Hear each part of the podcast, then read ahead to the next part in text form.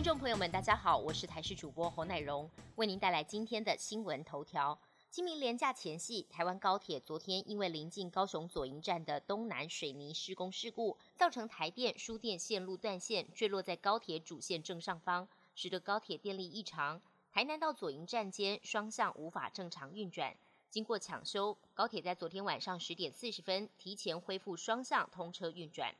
新北市在昨天一口气新增四十例本土确诊个案，光是综合传播链相关就有二十三例。碰上今天清明连假第一天，新北市长侯友谊一大早就来视察交通人潮状况。侯友谊透露，近期大部分都是居隔阴转阳的个案，目前都没有症状，呼吁只要有足迹重叠的民众就尽速来筛检。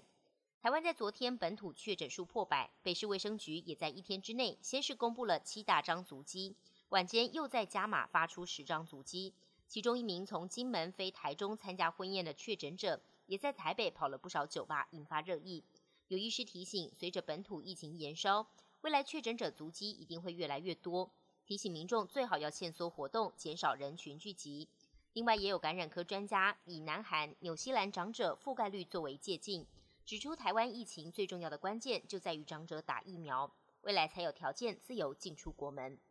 威尔史密斯在奥斯卡今天一巴掌引发了全世界震撼，各方指责声浪不断。威尔史密斯终于决定辞掉影艺学院的会员，表示自己不可原谅。他说：“我在第九十四届奥斯卡颁奖典礼上的行为令人震惊、痛苦，而且不可原谅，并表示我伤害的人名单很长，包括克里斯、他的家人、我的许多亲爱的朋友与亲人、所有出席者以及全球在家中的观众。”威尔史密斯表示，他想把注意力重新放在那些因为他们的成就而值得被关注的人身上，让影艺学院重新回到他为支持电影的创造力和艺术性所做的非凡工作上。乌俄在土耳其进行新一轮的谈判之后，俄方宣布将减少对首都基辅和切尔尼戈夫的攻势。最新的卫星影像则显示，原先占据基辅周边机场的俄军已经撤离。但欧美和乌克兰政府担心，此举不排除是普廷的缓兵之计，或是营造出来的假象，实则在为下一波的攻势做准备。